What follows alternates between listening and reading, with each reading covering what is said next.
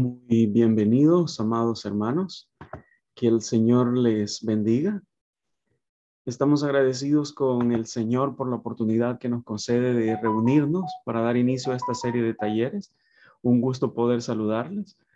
Eh, para los que me conocen y para los que no, mi nombre es Fernando Alvarado de Pensamiento Pentecostal Arminiano y hoy tenemos el privilegio de tener con nosotros al pastor Jorge Canto Encalada. Yo sé que muchos de ustedes, particularmente nuestros hermanos de México aquellos que estuvieron en el seminario anterior, eh, ya lo conocen, pero nuestro hermano, él es una persona muy preparada en el área teológica, es una de esas promesas que el pentecostalismo tiene para un futuro que desde ya está impactando en, en los ministerios juveniles, en el área teológica, pero que yo estoy seguro que el Señor apenas inicia usándolo a Él para su gloria. Y hoy tenemos el privilegio de, que nos acompañe. Quiero dar una breve reseña del pastor Jorge Canto.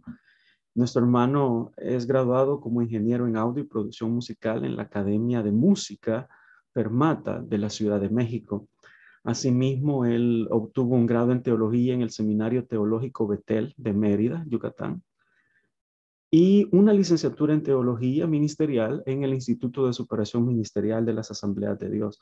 Actualmente nuestro hermano cursa otra licenciatura más en el área teológica en el Seminario Teológico Querigma y una maestría en divinidades en la Facultad de Teología de las Asambleas de Dios de América Latina. Actualmente él ejerce el ministerio pastoral como un pastor aprobado por las Asambleas de Dios de México y es pastor asociado en la Iglesia Nueva Jerusalén y maestro del Seminario Teológico Betel e Itesad. Como pueden, eh, como han podido escuchar, la preparación de nuestro hermano es amplia y él continúa aún más preparándose en esta área. Y hoy nos va a hablar acerca de un tema muy importante, eh, el de nuestro taller 1, que es nuestra herencia pentecostal, raíces arminiano-wesleyanas del pentecostalismo. Les invito a que puedan tomar apuntes. Luego el hermano va a compartir con ustedes también las presentaciones de este día en formato PDF, pero le pido que eh, preste atención, tome notas, incluso más adelante va a haber un espacio para preguntas y respuestas, así que le invito a que no se distraiga y que nos acompañe de principio a fin. Dejo con ustedes al pastor Jorge Canto, a quien es un gusto tenerlo, pero eh, bueno, creo que luego él va a asignar a uno de ustedes para que iniciemos con una oración como es debido. doy el tiempo al pastor Jorge Canto. ¿Qué tal, hermanos? Pues muy buenas noches. Este, gracias por la presentación de hermano Fernando. Él, él sí es una persona de verdad preparada y me siento honrado por, por invitarme. Eh, pues hermanos, pues es un gusto estar aquí. Eh, me siento privilegiado. Estamos sirviendo al Señor eh, como maestros, también como, como pastor y como ingeniero en audio, que es una carrera que yo estudié en el área secular, que hoy no ejerzo más que en, en la iglesia, pero pues me encanta la teología, me encanta leer, me encanta estudiar la palabra y espero ser de bendición para ustedes, ¿no? Que el Señor me use para ser de bendición. Estamos aquí en su humilde casa en Mérida, Yucatán, cuando gusten venir. Estamos muy cerca de las playas de Cancún. Aquí tiene un amigo y pastor, hermano en la fe, consiervo, y ya saben que son bienvenidos, como decimos aquí en México. Mi casa es su casa. Bueno, vamos a hacer una oración para empezar. No sé si está por ahí bien mi hermano Joel Rivera, no sé si está por ahí, me puede ayudar orando para empezar este, esta enseñanza, esta conferencia, este taller. ¿Qué tal, Joel? Amén, ah, Gracias. Vamos a orar y que sea el Señor utilizando a nuestro hermano Coco y que el Señor hable a nuestra vida. Padre que estás en los cielos, Señor, en esta noche te damos gracias por tu amor y misericordia, Señor. Te damos gracias por los medios que nos permite, Señor, para estudiar tu palabra, aprender más de tu palabra, Señor. En esta noche te pedimos, Padre, utiliza a nuestro hermano Coco, Señor. A través de tu Espíritu Santo, Señor amado, podamos aprender y conocer más de tu palabra. Te damos gracias, Señor, por los medios y las oportunidades que nos das en esta noche, Padre. En el nombre de Jesús. Amén y amén. Dios le bendiga. Muy bien, gracias, Joel.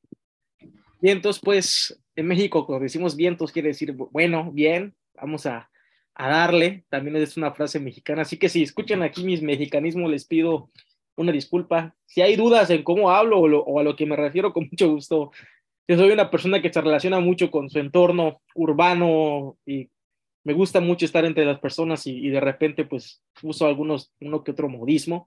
Pero pues bueno, aquí estamos para, para eh, hacer un poco esto, hacer esto un poco más sencillo, ¿verdad? Eh, con la ayuda de Dios. Bueno, hermanos, pues nos toca ver el tema de la herencia pentecostal, nuestras raíces arminianas. Este tema realmente empieza a tener un auge, al menos aquí en Latinoamérica, hace aproximadamente unos 10 años atrás, y puntualmente unos 5 años por las redes sociales que veíamos ahí este, un ataque muy de parte de un grupo y un cierto sector llamado el movimiento nuevo calvinista o nuevo reformado. Eh, algunos le llaman neocalvinista, pero es, está mal empleado ese término porque el neocalvinismo es otro movimiento que surge con Abraham Kuyper.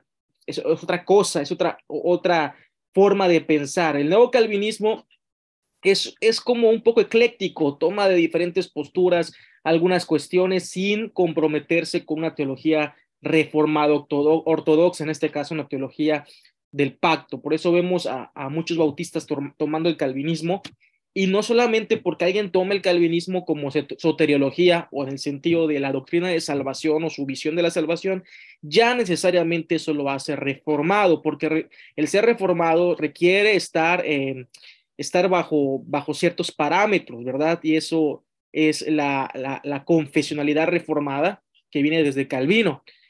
Este ataque se dio mucho y había mucha ignorancia al respecto, ah, hemos de decir eso, pero algo que logró el movimiento nuevo reformado en la, en la actual eh, pentecostalidad que tenemos y el pensamiento pentecostal es el crecimiento eh, teológico, una articulación mejor de la tradición pentecostal, ¿no?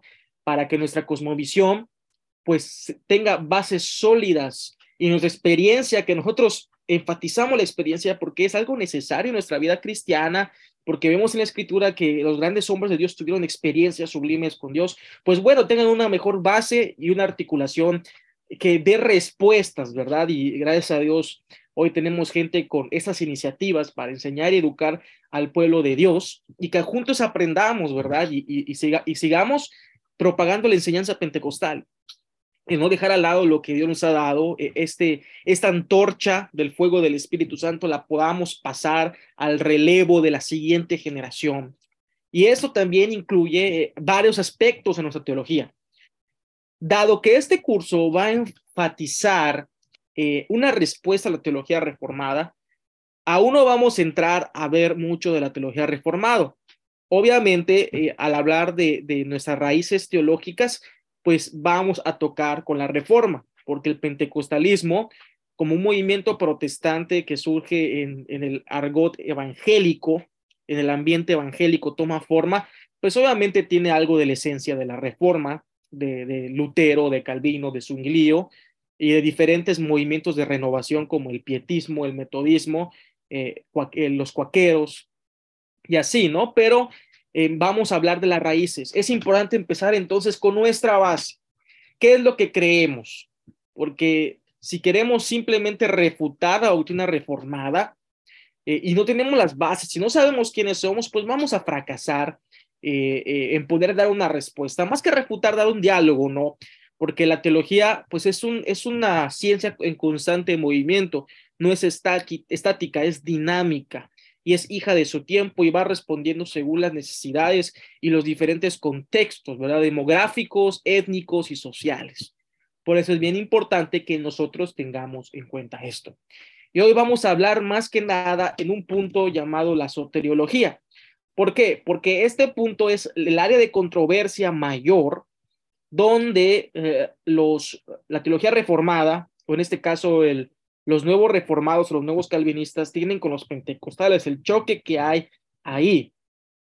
Roger Olson es un teólogo eh, que, que es interdisciplinario y ha estado en diferentes tradiciones estudiándolas y él dice que el entorno evangélico tenía dos tipos de paradigma, el paradigma más puritano, que son los grupos más evangélicos, más, eh, con, más endeudados con la reforma, y el el movimiento más pietista, que enfatizan más lo experiencial y la espiritualidad, que enfatizan también el libre albedrío, el pentecostalismo entra dentro de esos grupos, así como el movimiento de santidad. Pero todos éramos evangélicos. Sin embargo, hoy ya se puede ver una, un faccionismo más radical, donde ya eh, se, han, eh, se han puesto muchas líneas entre nosotros, cuando no debería ser el caso. Deberíamos ser un frente unido con nuestras mismas este, diversidad de hermenéutica, pero un grupo unido como evangélicos, pero lamentablemente hoy no hay y, existe esta contienda por ver quién tiene la razón. Pero bueno, pues, pues, vamos a adentrarnos a nuestras raíces arminianas, porque es imposible entender el pentecostalismo si no se entiende a Jacobo Armiño, si no se entiende a John Wesley y si no se entiende el contexto religioso, dogmático y teológico donde el pentecostalismo surge, hermanos. Es bien importante tomar en cuenta esto. No por nada la confesión de fe de las diferentes denominaciones pentecostales y la mayoría, porque de decir que hay un cierto sector muy minoritario que sigue la unicidad de Dios o la doctrina de solo Jesús, pero la mayoría tiene una teología ortodoxa, trinitaria. Si ustedes logran ir a, la declaración de fe de la Asamblea de Dios, van a ver que el tercer artículo eh, habla acerca de Dios y su verdad, y es el artículo más extendido de las 16 verdades fundamentales. ¿Por qué? Por el problema unitario o unicitario. Entonces, los teólogos pentecostales tuvieron que responder y fueron al consenso de la historia cristiana de la, tradición apostólica, a Atanasio de Alejandrina, al concilio, al concilio, Niceo, para armar eh, toda esta estructura trinitaria que tiene asambleas de Dios. En este caso, hablo desde mi denominación, que es la denominación pentecostal actualmente más grande. Sin embargo, otros grupos pentecostales han también tenido un modelo muy paralelo a las asambleas de Dios. Por eso nuestra fe es histórica y también tiene un bagaje eh, cristiano ortodoxo y también eh, protestante, porque Jacobo de Miño era protestante, aunque algunos no lo quieran ver así. Él fue protestante, John Wesley fue un teólogo protestante, a pesar de las diferencias con sus eh, colegas calvinistas. Entonces hay mucha desinformación ¿no? en, el, en el medio y yo quiero que ustedes miren, si ustedes ponen arminianismo, por ejemplo, en Google, ahí tenemos Wikipedia, yo casi nunca uso Wikipedia. Hay artículos que tienen fuentes, ahí sí puedes tomar, pero si no hay fuentes, pues mejor evitarlo completamente, ¿no? Pero hablando ya eh, desde la voz popular eh, o, cotidiana, uno entra a Google naturalmente y va a poner ahí este arminianismo y va a encontrar esto, los cinco puntos del arminianismo en Wikipedia. Y yo quiero que alguien me diga, alguien aquí si sabe, y los que saben les voy a pedir de su ayuda porque quiero que interactuemos.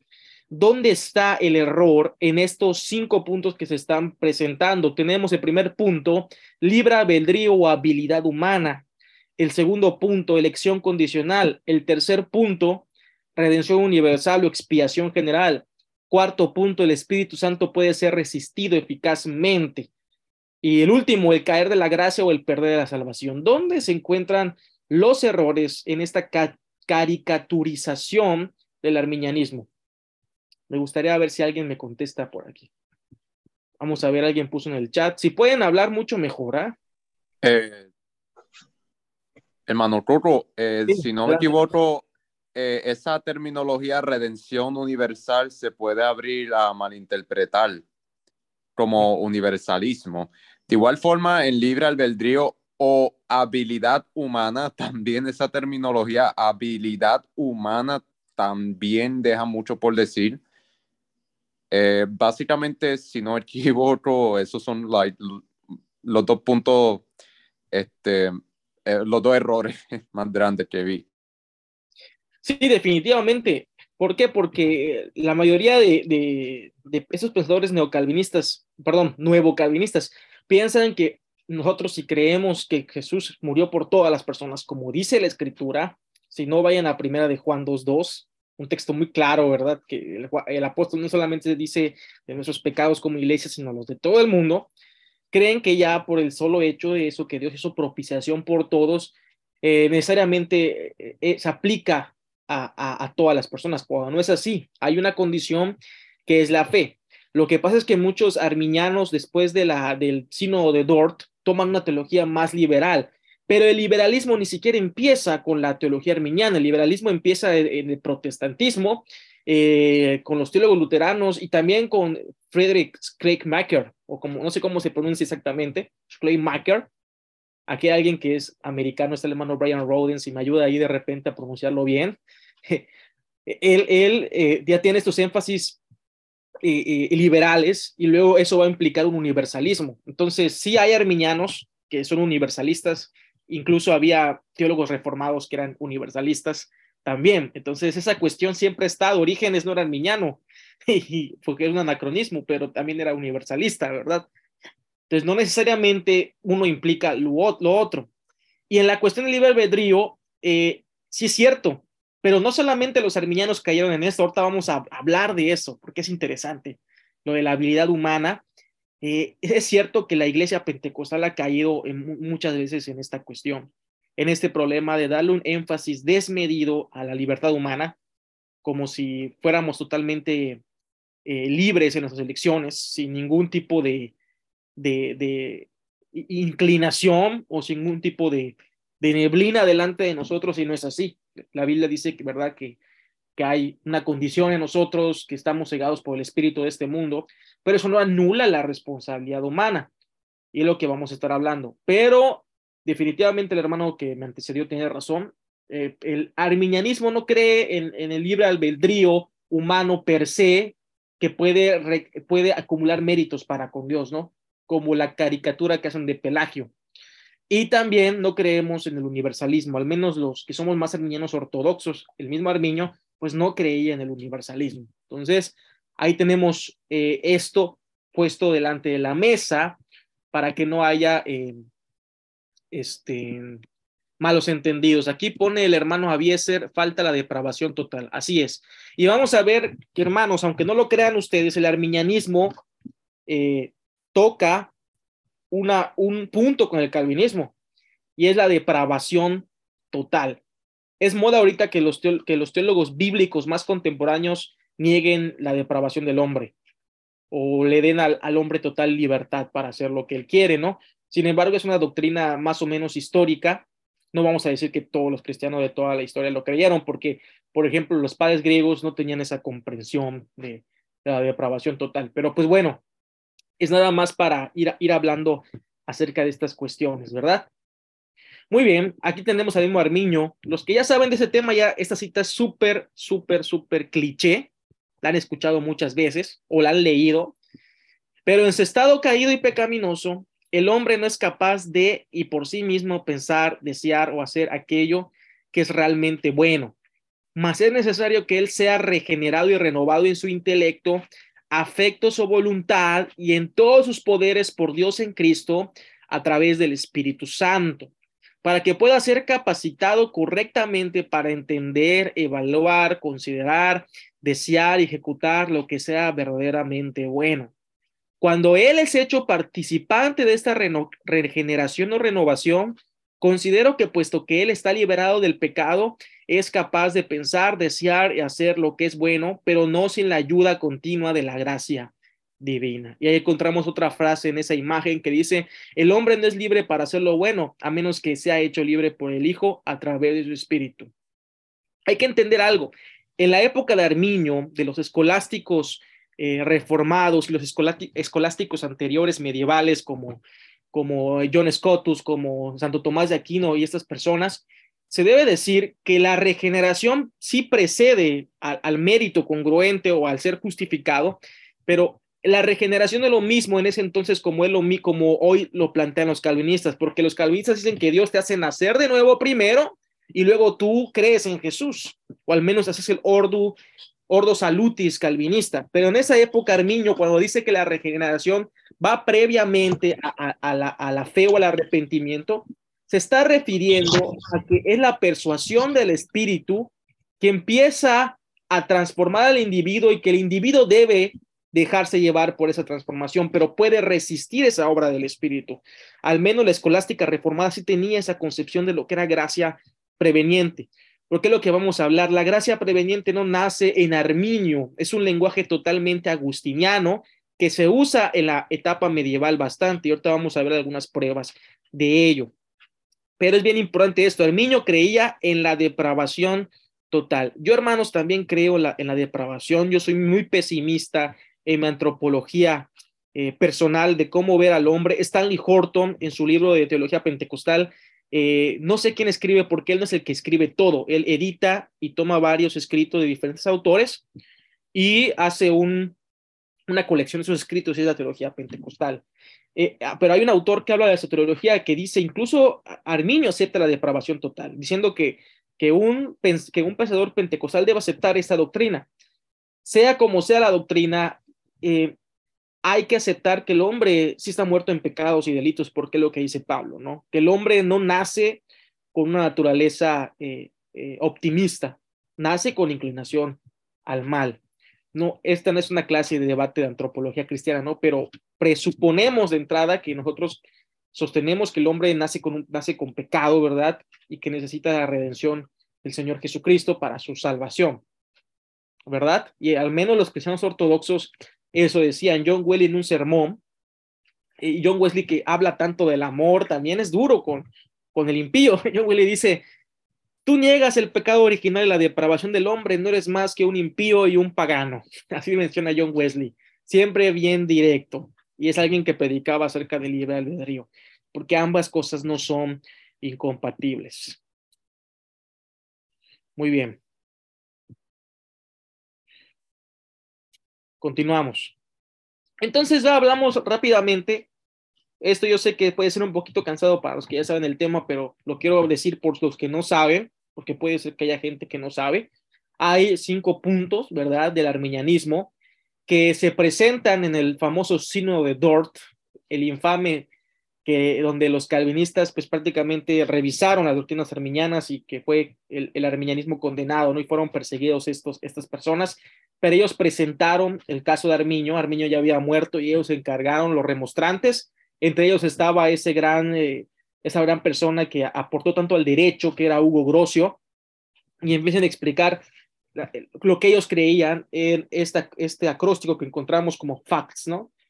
En inglés es facultados para creer, eh, a todos expiación, condición para la elección o elección condicional, total depravación o total depravity y seguridad en Cristo. Vamos a analizar cada uno de estos. La depravación total los remostrantes creían que la humanidad fue creada a imagen de Dios, buena y recta, pero cayó de su estado original, sin pecado, a través de la desobediencia voluntaria, dejando a la humanidad pecadora, separada de Dios y bajo la sentencia de la condenación divina. La depravación total no significa que los seres humanos sean tan malos como podrían ser, sino que el pecado impacta cada parte de su ser de su persona y que la gente ahora tiene una naturaleza pecaminosa con una inclinación natural hacia el pecado, haciendo que cada ser humano sea fundamentalmente corrupto de corazón. Aquí está la cuestión, hermanos. El arminianismo ve la depravación total de una forma más extensiva. Escuchen bien, extensiva que intensiva porque habían calvinistas que, decían que ni siquiera había gracia común, que no era posible que una persona pudiera hacer algo bueno sin Cristo. O sea, nosotros creemos que la gente sí puede hacer cosas buenas, puede dar su vida por otros, puede ser altruista, pero aún todo eso no llega a los requisitos para llegar a Dios. ¿Por qué? Porque ya sea cualquier intención del corazón tiene una mancha del pecado heredado de nuestros padres. No hay manera de agradar a Dios si no es por Cristo Jesús. Es al menos lo que cree la tradición cristiana de todos los tiempos. Es decir, se esparce a través de todos nosotros. Tenemos la imagen de Dios. Algunos luteranos llegaron a creer que la imagen de Dios está totalmente ausente ya de la persona, que son, tienen la imagen del diablo. Ahí tengo un libro que se llama Cristianismo Auténtico de Johann Arndt, que fue aquel precursor de los pietistas. Como buen luterano decía que el hombre ha perdido la imagen de Dios. Sabemos que Lutero era muy pesimista con el libre albedrío. Escribe un tratado contra Erasmo de Rotterdam, eh, criticando la visión del libre albedrío o la, o la vía moderna de la escolástica medieval. Entonces, es más una cuestión extensiva. La imagen de Dios, aunque siga ahí, está extensivamente corrompido, distorsionada y necesita un cambio en todo el interior, ¿verdad? y el exterior. Por lo tanto, tercer punto, los seres humanos son capaces de pensar ni de hacer nada bueno por sí mismos, incluyendo el merecer el favor de Dios, ni de salvarnos a nosotros mismos del juicio y la condenación de Dios que merecemos por nuestro pecado, ni siquiera de creer en el Evangelio. Si alguien va a ser salvo, Dios debe tomar la iniciativa. Y eso es totalmente bíblico, porque dice la primera carta de Juan que si podemos amar a Dios es porque Él nos amó primero. Hace falta, hermanos, que prediquemos la iniciativa de Dios en la gracia. Aunque no lo crean, este, esta, esta enfatización tanto en la libertad que tú da un paso a Cristo y, sin, creer que el Espíritu está detrás de todo eso, puede llegar a errores fundamentales. No estoy diciendo que no prediquemos que la gente tiene que tomar una decisión, porque eh, efectivamente lo tiene que hacer y es su responsabilidad. Pero, por ejemplo, para un, para, yo les muestro el otro día andaba de viaje yendo a predicar a otro lado, de aquí de mi ciudad, o sea, otro, un, lugar diferente aquí en el, país, en, México. Iba con un amigo en su auto y puso unas canciones ahí entre, entre esos grupos que estaban sonando. Estaba Oasis, estaba Elevation Worship, estaba Hillsong. Canciones muy bonitas, a mí me encantan, que hablen de, de danzar en la presencia de Dios, del gozo del Señor. A mí no soy amargado, yo me gozo en la presencia de Dios. Pero ah, una canción que, que me, me, alarmó. La verdad es que desconozco quién era el autor. Mi compañero de viaje no sabía de quién era, simplemente tenía un playlist ahí y no, no lo notó. Y andábamos hablando de algo serio, pero yo noté que la canción decía, si tú hubieses, si tú, Dios, no hubieses mandado a tu hijo a morir por mí, si no hubieses dado tu amor, yo te hubiese amado. Y esto es totalmente antibíblico, hermanos. Se ve que el autor de esa canción no conoce en lo más mínimo la escritura y no conoce nuestra condición. Y, se ha hecho un lado la predicación de esto. De, a mí me ha tocado, hermanos, he estado en lugares de, de mi denominación que amo, pero he estado en eventos de jóvenes y las predicaciones, todas son totalmente humanistas. Y hablo de un humanismo malo porque hay un humanismo bueno. Los reformadores fueron humanistas como Ulrico Zwinglio y Calvino pero un humanismo exagerado. De hecho, no escuché el nombre de Jesús en, muchas de esas prédicas, o la gran mayoría. Miren, yo no escuché el nombre del Señor Jesucristo, no escuché nada de la cruz, no escuché nada del pecado y nada del perdón. Yo sé que hay mucha temática de la que hay que hablar, pero que es peligroso que nuestras predicaciones no tengan una direccionalidad cristocéntrica, porque se vuelve un tipo de deísmo, como yo he enseñado en mis clases, hablar de esta forma. Por eso ténganlo en cuenta, hermanos, es necesario que volvamos a la tradición cristiana, ¿no? Y que los pentecostales nos agarremos bien, no dejemos que la posmodernidad, que el relativismo y estas cuestiones nos lleven a un limbo eh, deísta, que no sea cristocéntrico, ¿no? Entonces, hacemos bien a escuchar la llamada de atención de parte de otros grupos cristianos. Eso nos hace crecer y también nos criticamos a ellos porque pues nosotros tenemos la apertura a Dios, ¿verdad? De, sus ministerios, el Espíritu Santo, sus dones, las lenguas, la, eh, el danzar para el Señor. Yo, yo, yo he brincado, hermanos, de gozo. Yo he llorado en la presencia de Dios. Yo no juzgo esas prácticas. Claro que siempre sean en orden y no salgan de control, pero pues hacemos bien al escuchar eso, ¿no? A todos de expiación, bueno, es muy sencillo. Cristo murió por todas las personas, ustedes lo saben. Dios ama al mundo y desea que todas las personas se salven. Eso es bien importante. El arminiano cree que Dios realmente desea y anhela que todos vengan al arrepentimiento, como dice segunda de Pedro capítulo 3, ¿verdad? No queriendo que nadie perezca, sino que todos procedan al arrepentimiento. Por lo tanto, Dios dio a su único hijo para que muriera por los pecados del mundo entero, para proveer perdón y salvación para toda la gente. Aquí la hermana Noemí Elizabeth puso Daniel Arias. No sé si se refiere ahí a la hermana al que canta esa canción. No, no sé. Cristian, heredamos los pecados de nuestros padres. Bueno, eso es otro tema, eso es amarteología. Ahorita les voy a recomendar un libro buenísimo sobre ese tema. De hecho, saqué información de ese libro. Ahorita se los voy a mostrar. Voy por él en un rato para que ustedes puedan leerlo. El escritor Thomas McCall es arminiano wesleyano y tiene una defensa de, de la visión de pecado heredado, ¿sí? Muy buena, y ahí se los voy a yo a pasar más adelante. Bueno, a mostrar, ustedes tienen que comprarlo, ¿verdad?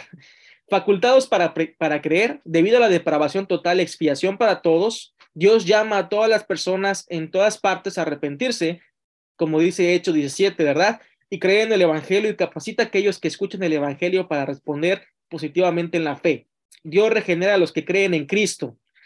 La fe precede lógicamente a la regeneración. Aquí ya vemos a los remostrantes ya con la comprensión más avanzada, ¿verdad? En la época ya más de, de Gomar, no tanto de Armiño con Besa, donde la regeneración ya era más nuevo nacimiento, ya era haber eh, eh, nacido de nuevo, ¿no? En lugar de esa atracción hacia Dios que va cambiando los afectos. La gracia salvadora de Dios es resistible. Y si no me creen, vean Hechos capítulo 7, Esteban confrontando al Sanedrín, les dice, incircuncisos de corazón y necios, ¿verdad? Ustedes resisten al Espíritu Santo como vuestros padres. Es un texto problemático para los calvinistas. ¿Por qué? Porque un calvinista quiere resguardar tanto la soberanía de Dios que no entiende que puede ser frustrada eh, eh, la acción de Dios. Jesús incluso no pudo sanar porque no había fe en Nazaret. Así lo dice el texto. ¿Y, qué pasó? El Espíritu estaba persuadiendo a, sus padres a que vengan a Él. Es decir, ya había una iluminación del Espíritu, ya había una acción que empujaba a las personas, pero ellos no quisieron arrepentirse. Y Jesús lo dice, ¿verdad? Cuando, cuando está ya en Jerusalén, eh, en, la semana de su pasión, suba a Jerusalén y, la ve y le toca el corazón y dice, ¿cuántas veces yo quise juntarte, ¿verdad? Como, como junta una, una, una, una madre sus polluelos bajo sus alas, pero tú no quisiste. Yo quise juntarte y tú no quisiste. No sé qué más hay que buscarla ahí. Eh, Jesús es muy claro y su concepto de soberanía es el que tomamos. No, no tomamos el concepto de soberanía de la época medieval, del feudalismo, donde eh, el Señor con sus, con sus súbditos feudales eh, les mandaba hacer y ya, no, no, nosotros creemos en la comprensión judía de soberanía. La comprensión de Jesús, ¿cuál era? Que buscaba al hombre, Dios, y él no quería, pero Dios sí quería. Ahí está. Y esos textos claves a la luz del contexto canónico nos muestran y también esta cuestión de Esteban. Entonces, el llamamiento no, no es irresistible, la gracia no es irresistible, hermano, se resiste. Hay una sinergia entre el hombre y Dios, queramos o no. No es monergismo la acción de solo uno. La salvación es de Jehová, dice el Salmo 3, pero el hombre tiene que acceder y tiene que tomar una decisión delante de Dios, ¿verdad? Y la elección para ser elegidos, pues se requiere la fe, es la condición y hay tanto elección individual como elección corporativa, pero eso lo voy a pasar de largo, luego les mando el PDF y ustedes pueden leer un poco más el tema. Me hubiese gustado meterlo, pero dije se va a extender demasiado, prefiero hablar de lo más básico para que mis hermanos tengan la información más básica y de ahí puedan partir.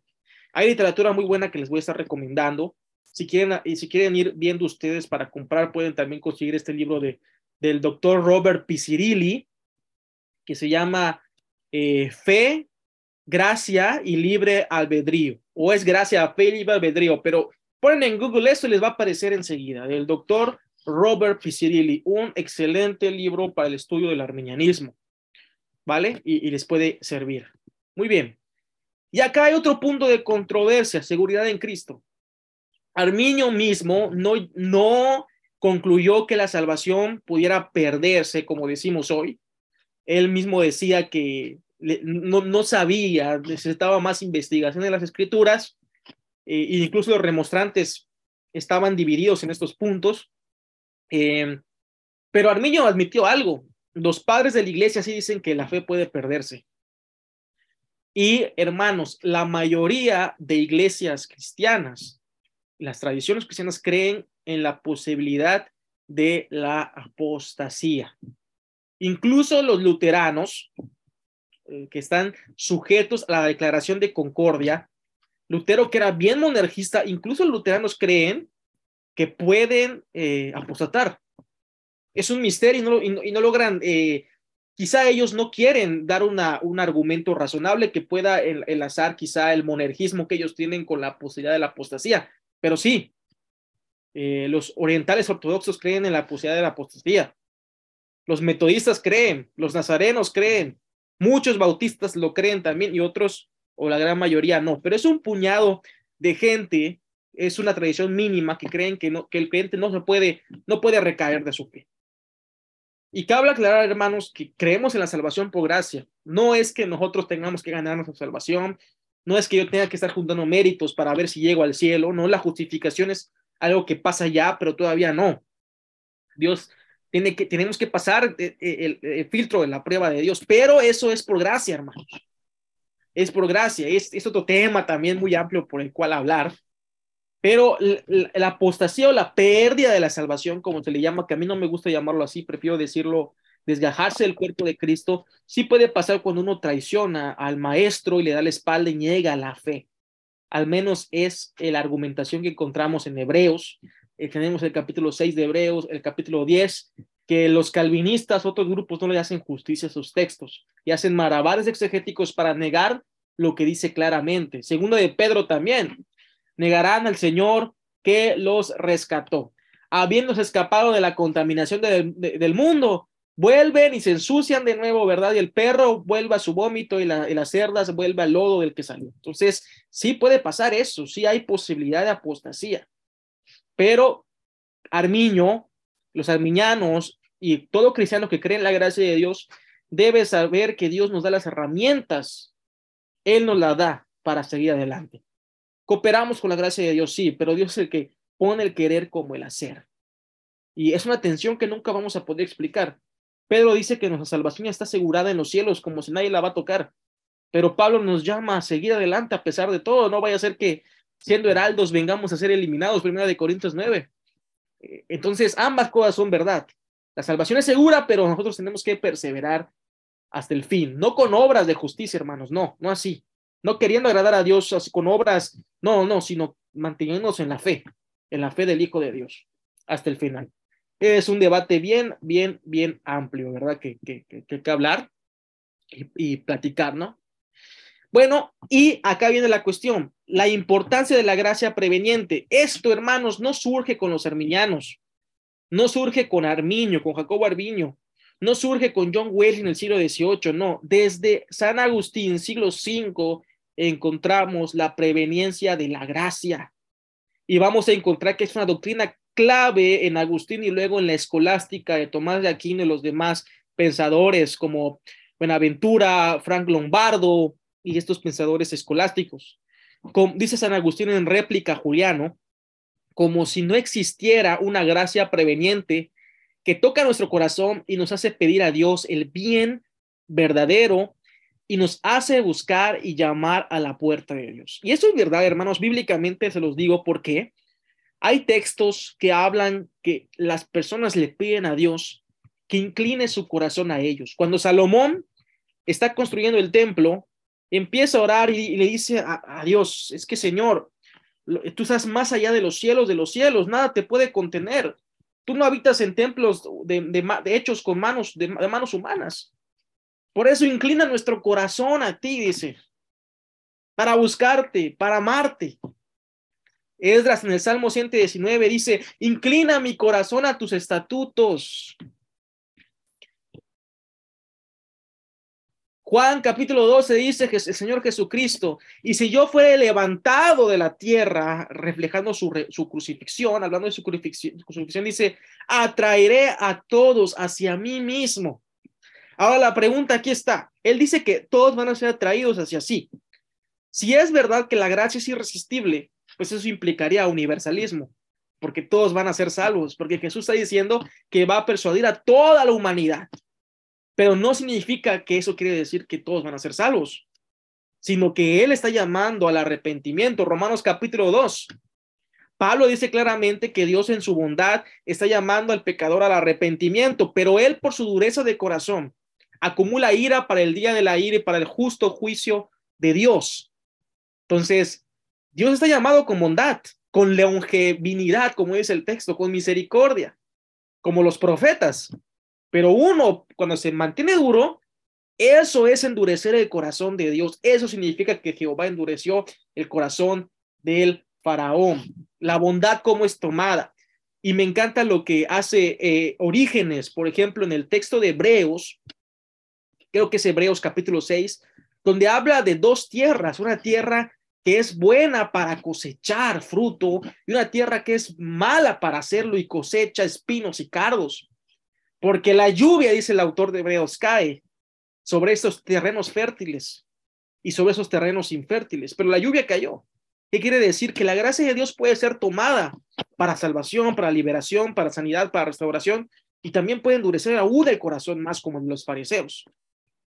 Entonces, miren qué interesante está esto. Por eso los cristianos creemos que Dios trata de persuadir a las personas para que vengan a Él. Entonces, la gracia preveniente. Ahora sí, hermanos, este, voy rápidamente por un libro, no tardo, les quiero mostrar el libro de donde saqué esta información porque sé que va a ser de bendición para ustedes. Ahorita vengo, no tardo nada, no se vaya.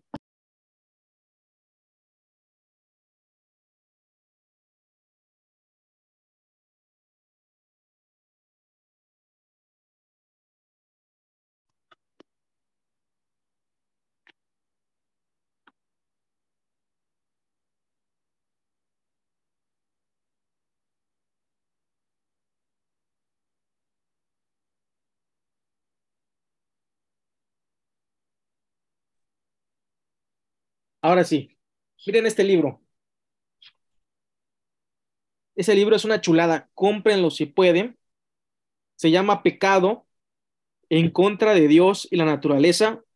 Ahí para el que preguntó del, pecado que heredamos, léanlo, porque habla de las diferentes posturas y llega a una conclusión muy buena. Es este autor, Thomas H. McCall, de Publicaciones Querigma, donde estudio sacó este libro. Él, es un PhD en, el teológico calvino, pero es arminiano, arminiano wesleyano. Entonces, hace una defensa impresionante de la gracia preveniente. Y aquí la vamos a estar viendo, la que tienen aquí delante de ustedes. Entonces, para que, para que tomen en cuenta. Dice, según el útil resumen de Richard A. Muller, la gracia preveniente es la gracia que viene antes de toda respuesta humana a Dios se le da un término especial a la gracia que precede necesariamente a la conversión, ya que la humanidad es universalmente pecadora e incapaz de salvarse o de realizar cualquier obra verdaderamente buena sin la ayuda de Dios. Como explica Thomas C. Oden, la gracia preveniente está estrechamente relacionada con la gracia cooperativa y subsiguiente. La gracia preveniente opera primero antes de que la voluntad pueda cooperar. La gracia preveniente es, por lo tanto, la gracia que actúa sin nosotros, porque actúa antes que nosotros. Pero la gracia cooperativa es la gracia que actúa en nosotros porque actúa a través de nosotros. Dios primero establece en nosotros la disposición para la recepción de la gracia. Y acá viene lo bien interesante. La categoría de la gracia preveniente, aunque a veces se asocia casi exclusivamente con la teología wesleyana arminiana, tiene una larga y luminosa historia teológica. De hecho, es arminiana solo en el sentido de que Armiño la firmó y empleó y no en el sentido que se originó con él. Agustín, por ejemplo, utiliza continuamente este concepto. La gracia es a la vez eh, prevenit, vea antes, y subsequetur, sigue después. Es preveniente para que seamos llamados y es posterior para que seamos glorificados. Ahí está la, cita de, de, Agustina, de Agustín contra Pelagio en constancia con la tradición que ha heredado el influente teólogo medieval Pedro Lombardo, insiste en que los primeros seres humanos fueron creados buenos, pero luego cayeron. La razón por la que cayeron sigue siendo un misterio, pero como explica Philip Rossman, Lombardo opina que Dios prefirió que sus criaturas fueran lo que decidieron ser en lugar de crearlas incapaces de elegir. Los resultados de esta caída se extienden a toda la raza humana y son devastadores. Porque si bien los pecadores pueden realizar buenas acciones, sostenemos firmemente y sin vacilaciones que sin la gracia preveniente y asistencial, el libre albedrío no basta para obtener la justificación y la salvación. Y encontramos teólogos medievales hablando de esto. Aquí hablamos de Tomás de Aquino, al vincular estrechamente los énfasis agustinianos con la distinción entre la gracia cooperativa y gracia operativa, Tomás de Aquino afirma tanto la necesidad como la realidad de la gracia preveniente. Enumera los cinco efectos de la gracia en nosotros. Estos incluyen sanar el alma, capacitarnos para desear el bien, llevar a cabo con éxito nuestro deseo de hacer el bien, de perseverar en él y alcanzar la gloria. La gracia en la medida que causa el primer afecto en nosotros se llama preveniente con respecto a la segunda y en la medida que causa la segunda se llama subsiguiente con respecto al primer efecto. Agustín y Aquino están lejos de ser idiosincrásicos en su afirmación y empleo de la doctrina de la gracia preveniente. De hecho, goza la aprobación conciliar de nada menos que la autoridad del segundo concilio de Orange en el año 529, la misma reunión eclesial que rechazó oficialmente el semi-pelagianismo. Durante la Reforma Protestante, el acuerdo de Ratisbona, donde los teólogos protestantes como el reformado Martín Bucero y el teólogo luterano Philip Melanchthon, así como los teólogos católicos romanos como Gaspero Quantarini y Johann Gropper, insisten en la prevenencia de la gracia. Teólogos luteranos destacados como Johann Wilhelm Bayer y Johann Andres Kenstadt también sostienen la doctrina. Y como es bien sabido, las teologías arminianas y welayanas se valen también de esa doctrina. Entonces tiene apoyo histórico, pero sobre todo apoyo bíblico. Fíjense que ya habla del concilio de Orange. El concilio de Orange se da porque empieza a ver lo que se llama el semi-pelagianismo. Ahora vamos a hablar rápidamente de esto, hermanos. El pelagianismo viene de Pelagio, un monje del siglo V, que decía, o según las fuentes opositoras, porque algunos creen que eh, Pelagio no fue tan lejos, pero según eh, el el estereotipo que tenemos de él o la comprensión general o popular que tenemos de él, Pelagio decía que el hombre nace neutro. De hecho, luego Rousseau va a tomar las tesis pelagianas para decir, ¿verdad?, que el hombre nace bueno por naturaleza y que eh, por sí mismo, con sus obras y con su libre albedrío puede llegar a agradar a Dios. ¿Ok? Bueno, hubo otra persona por esos años, de 529, llamado Juan Casiano. Era un oriental y él decía que Pelagio estaba incorrecto y estaba mal. ¿Por qué? Porque no es verdad que el hombre eh, nace totalmente neutro. El hombre tiene remanentes de gracia dentro de sí, por sí mismo, pero su naturaleza está eh, no totalmente corrupta. Sí está corrupta, pero no totalmente, de tal modo que puede alcanzar la salvación. Pero se hace el segundo concilio de Orange y se niega también lo que Juan Casiano está diciendo, porque se enfatiza que no hay medias tintas, o es o no es. Y el hombre está corrupto, es pecador y no puede agradar a Dios en su estado natural. No es que tenga una inclinación buena que le puede dar cierta, eh, cierta ventaja, no. El hombre está totalmente eh, corrupto. Al menos el, el concilio de Orange así lo acepta, pero también cree en la gracia preveniente, es decir, esa gracia que se otorga al mundo, que hace que el ser humano sea persuadido por Dios. Y es bien interesante porque luego Armiño lo único que va a hacer es estar rectificando lo que ya se había declarado en el concilio de Orange. Y aunque la doctrina goza de un apoyo histórico tan amplio y profundo, también tiene base bíblica. Está Juan 1.9 Tito 2.11 que dice que este texto es bien matón, porque Pablo dice, la gracia para salvación se ha manifestado a todos los hombres. El, el, calvinista dice, no, es que ahí se refiere, como dice todos los hombres, se refiere a príncipes, a esclavos, a mujeres, a toda clase de personas, pero no lo que dice Pablo. Pablo está diciendo que es para todas las personas. Incluso en Timoteo, Pablo dice, Dios quiere que todos lleguen al pleno conocimiento de la verdad. No es para unos cuantos, es para todas las personas. Muy bien. La gracia preveniente, Dios atrae a los pecadores a Jesucristo, sí, totalmente. Es la labor del Espíritu Santo, ¿no? Juan capítulo 14, 15, 16. Encontramos que el Espíritu, ¿qué va a hacer? Convencer de pecado, convencer de justicia, convencer de juicio, de pecado por cuanto no creen en mí, de justicia por cuanto voy al Padre no me verán más, y de juicio por cuanto el príncipe de este mundo ya ha sido juzgado. El otro paracleto, o sea, otro consolador, actúa sobre la humanidad y la llama a que venga al arrepentimiento. Ahora está la cuestión, hermanos. ¿Eso se efectúa universalmente o se necesita la predicación de la palabra? Porque si, si van a Apocalipsis, al final de Apocalipsis, me parece interesante cómo Juan lo dice. Eh, en el capítulo 22, en el versículo 17, dice Juan, y el espíritu y la esposa, ¿quién es la esposa? La iglesia. Dicen, ven. Y el que oye diga, ven. Y el que tiene sed, venga. Y el que quiera, tome del agua de vida gratuitamente. Es decir, no solamente el Espíritu está por todo el mundo rondando, llamando, no, sino que también la iglesia, usada por el Espíritu, es la que lleva esa gracia a los pecadores. Romanos capítulo 10 dice, ¿y cómo creerán si no hay quien les predique?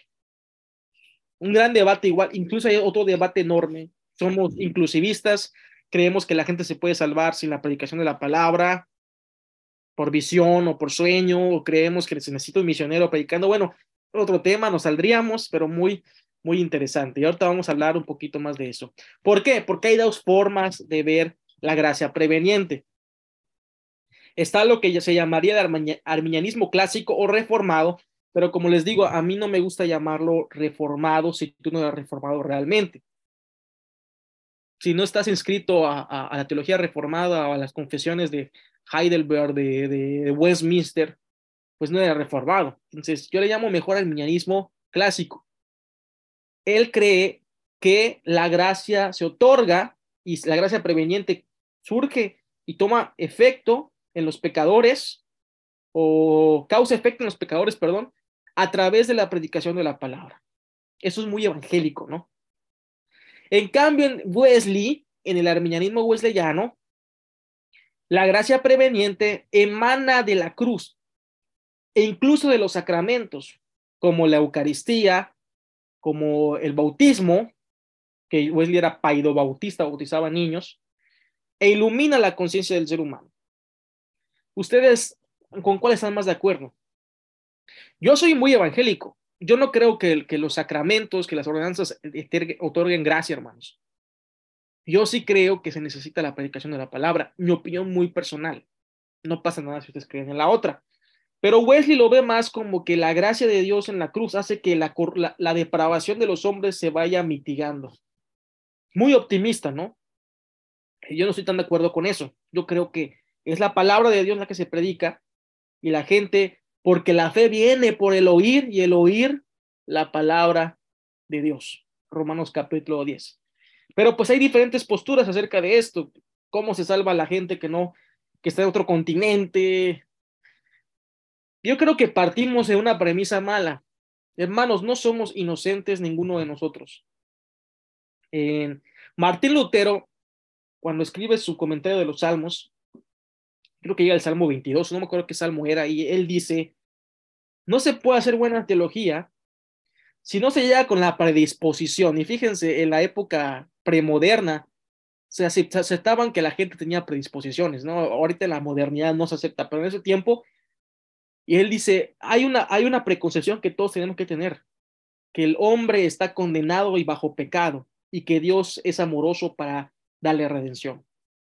Sin esa verdad, empezar a hacer teología corre el peligro de caer en nada más un tratado antropológico, religioso y no en teología cristiana. Entonces, me llama la atención eso que Lutero comenta. No sé qué opinan ustedes. Hmm.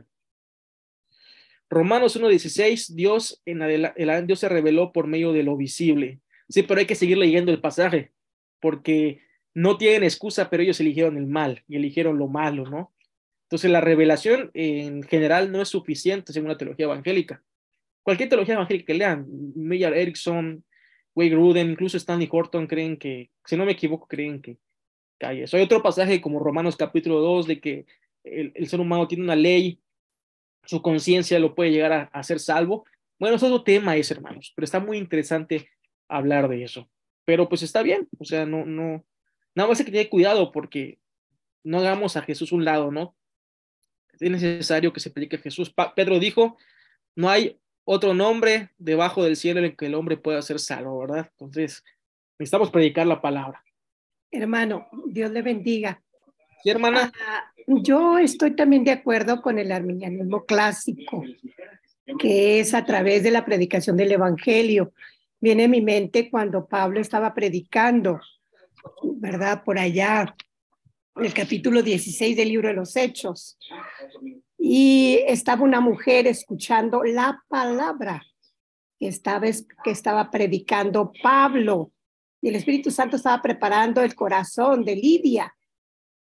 Y dice que ella escuchó la palabra y recibió, ¿verdad? Entonces, la exposición de la palabra eh, es la que hace el cambio en el corazón. Por supuesto, el Espíritu Santo, ¿no? Que es el que está trabajando. Entonces, yo estoy totalmente de acuerdo en la primera. Los sacramentos para nosotros son eso, son sacramentos que nos enseñan, nos recuerdan, ¿verdad? Lo que el Señor Jesús estableció para que su iglesia también lo recordara y a su vez también, ¿verdad? Este, tuvieran momentos, ¿verdad? Para practicarlos. Solamente no salvan, no tienen ningún poder para ello. Gracias, hermano. Dios le bendiga. Wow, hermana, excelente comentario. Qué buena mente tiene, analítica. Y ese texto es matón también. Sí, y ahí vemos la gracia, la gracia preveniente, ¿no? Porque el Señor fue el que abrió el corazón a la mujer para escuchar lo que dice, lo que dice este Pablo, lo que estaba predicando. Lidia, la vendedora de púrpura, ¿no? Si no me equivoco. Es cierto. hermano. Cierto, hermano. Un puntico allí es en cuanto hay un versículo que dice que el bautismo que ahora contemplamos nos salva como la aspiración a una buena conciencia, pero que no tiene ningún poder sobre el pecado que domina en nosotros. Y lo que queda más claro es que no hay un complemento de salvación. Nada complementa la salvación. Única y exclusivamente por fe en Jesús y la persona es salva. O sea, creer en Jesús como un don de gracia y se O no podemos aceptar nada que sea complementario para que pueda existir el paso de salvación. Gracias, hermano. Gracias, hermano. Primera de Pedro, ¿verdad? No recuerdo el pasaje, pero primera de Pedro dice, el bautismo que ahora nos salva. Y entre paréntesis está en la Reina Valera, no quitando, ¿verdad? Las inmundicias. Así es, así es. Danos una buena conciencia delante de Dios. No, no sé qué más hay que buscar, hermano. La, la salvación es por Jesucristo, por Él. No, no hay otros medios. Yo sé que Lewis dijo que un budista puede acercarse a Dios por su religión u otros, pero yo no les creo a ellos, yo le creo lo que dice la palabra. Bueno, es mi punto de vista, ¿no? Entonces, humanismo, pues, humanismo, humanismo. Ya luego se agarra con el, hermano, con el hermano Fernando. Coco, yo, yo también quiero hacer una pregunta a Olivia aquí. Dime. Pero no sé si no te da tiempo o no, síguele, tú me dices. Este, pues va a ser muy extensa, si no, al final. No, pues nada más que me, digas cómo le haces para cuando te dicen, entonces los que no conocen de Jesucristo todos se pierden. O sea, ¿qué respondes? Bueno, no es una respuesta fácil. Vamos no, no, importa si nos extendemos un poco, ¿verdad? No hay problema, hermanos. No, no, adelante. Bueno, adelante. Hay diferentes posturas con respecto a esto. Yo les voy a decir mi postura, que puede estar equivocada y puedo estar mal y puede no estar de acuerdo conmigo. Muy bien el texto que normalmente la gente eh, usa para decir que, que, las personas así sin la predicación de la palabra pueden llegar aquí sin problema, yo no estoy negando que no pueda pasar. Dios es justo, yo no soy Dios para... Es la cuestión, yo no soy Dios para entender a mí, pero Dios sí me llama a hacer misiones. no, ¿de qué serviría yo ir a otro país a predicar la palabra contra 20 mareas y la gente por sí misma puede ir a Dios, ¿no? Entonces se basan, por ejemplo, en ese texto en capítulo 2 de Romanos 13, 15, 16, porque no son los oidores de la ley los justos ante Dios, sino los hacedores de la ley serán crucificados. Porque cuando los gentiles que no tienen ley hacen por naturaleza lo que es de la ley, estos, aunque no tengan ley, son ley para sí mismos mostrando la obra de la ley escrita en sus corazones, dando testimonio a su conciencia y acusándoles o defendiéndoles sus razonamientos. En el día que Dios juzgará por Jesucristo los secretos de los hombres conforme al Evangelio. Bueno, ese texto dice, el texto nos dice que la gente tiene una ley en su corazón innata que la va a llevar a la salvación si cumplen con lo que dice esa conciencia. Bueno, es una interpretación posible. Douglas Moo, eh, Karl Barth y otros teólogos están de acuerdo con eso. Ahora, yo leí, he leído, creo que si Cranfield, si no me equivoco, o a Empty Wright, da una explicación que a mí me impactó cuando la leí porque dije, sí, es cierto. Y quiero que alguien ahí busque rápidamente Jeremías 31-33. Jeremías, hay que entender que Pablo es un judío, ¿no? Que tiene en cuenta mucho del Antiguo Testamento cuando habla. Sí, Jeremías 31, 33. Si alguien lo tiene, lo lee, por favor. Para que vean que no manipulo textos como el padre Luis Toro. Jeremías 31, 33. Dice, pero este es el pacto que haré con la casa de Israel. Después de aquellos días, dice Jehová, daré mi ley en su mente y la escribiré en su corazón, y yo seré a ellos por Dios, y ellos me serán por pueblo. Bueno, se parece mucho a lo que Pablo acaba de decir, ¿no? La ley escrita en sus corazones. Entonces, la gente normalmente piensa que aquí se refiere a gentiles. Hermano, Dios bendiga. Espérame, hermano, no he terminado de hablar. Me da chance, por favor. La gente piensa que, que se refiere aquí a, a gentiles incrédulos, pero también es probable que Pablo esté refiriendo a gentiles ya regenerados, porque luego Pablo va a empezar a hablar y está dando como una entradita a lo que pasa para que los judíos vieran lo que pasa con alguien que no es israelita, sino alguien que ha nacido de corazón, no por la circuncisión, no por algo externo, porque dice Pablo, no es judío el que lo es exteriormente, sino el que es en el interior. Ahí lo pueden ver ustedes en, en ¿dónde está este pasaje? Eh, aquí en el 2, en el 29, sino que es el judío el que, no lo, no el que lo es en el interior y la circuncisión del corazón. Entonces el contexto nos muestra una acción que Dios hace en el corazón. Entonces ese texto se puede estar refiriendo realmente al pacto de Jeremías y la inscripción del corazón de la ley. Y por eso Pablo está refiriendo a un judío que se puede levantar a, a tener objeción. Entonces ese texto no, no es tan sólido como para decir que se habla de la salvación de la gente que son lados. Ahora, ahora esta cuestión. En la teología hay diferentes posturas. Los calvinistas, los arminianos, los calvinistas son totalmente exclusivistas. Es decir, ellos creen que las naciones, o la gran mayoría, no todos, pero las naciones que están hoy sin Cristo, pues son elegidas para condenación. Y, y ya. Por eso el, el, el calvinista eh, fundamentalista americano es muy rígido, ¿no? Y, y, y, por eso MacArthur dijo que Latinoamérica no conoce el evangelio y estas cuestiones. Pero hay otra postura, ahí está la postura inclusivista, donde normalmente tendemos los pentecostales bastante, hay que tener un poco de cuidado con eso, hermanos. También William Lake Craig, John Willis se fue por allá también, donde la gente puede ser salva sin que escuche el nombre de Jesús. Roger Olson también se va por ahí es el extremo y ese inclusivismo puede llegar al universalismo o a un universalismo en potencia. Ahora bien, hay una postura, hay una postura mediata que se llama exclusivismo parcial y tiene sustento bíblico en hechos y en lo que dice Pablo. Porque en hechos encontramos gente que no era judía, gente que aún no tenía la fe en Jesús, como Cornelio, como el etíope, y a mí yo creo que les parezca interesante esto, porque el etíope estaba buscando a Dios, ¿verdad? El etíope estaba buscando a Dios con sus fuerzas. Y lo decimos en el aspecto humano, viéndolo nosotros en el espectro humano. Tenía ahí su, su, su, su, su Torah leyendo a Isaías, y no se le apareció un ángel, no recibió una visión para que sea salvo. Felipe estaba en el norte, en Samaria, y Dios lo llama para que vaya a Gaza y seguramente fue a pie o algún animal porque no lo arrebató para llevarlo al sur, a Gaza, no lo llamó así. Lo arrebata después, pero él fue hasta ahí y fue hasta el etíope a predicarle a Cristo.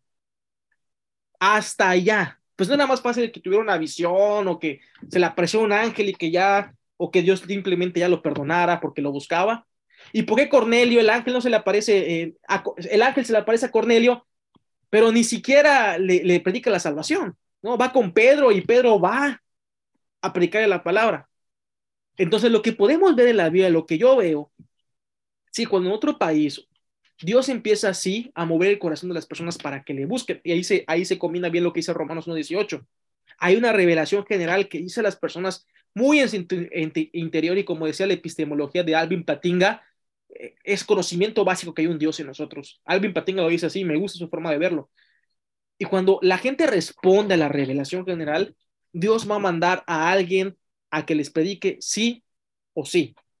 Y cuando ese predicador llegue, mucha gente que ni siquiera había contestado a la, a la, revelación, por gracia también va a ser salva al escuchar la palabra y los milagros y las sanidades y todo esto que va a pasar.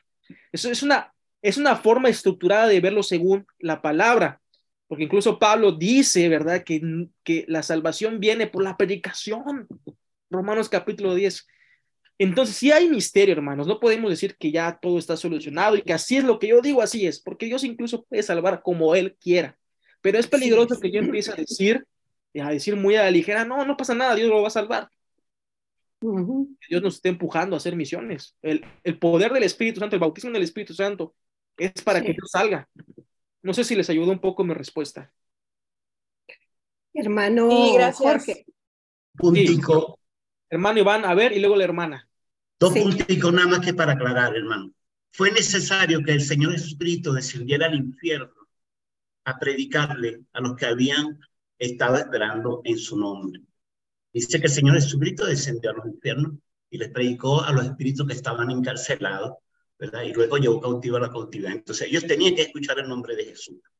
El otro punto que quiero dejar así rápidamente para no quitarle tiempo es el que Israel no obedeció a Jesús. Israel tiene que conocer a Jesús.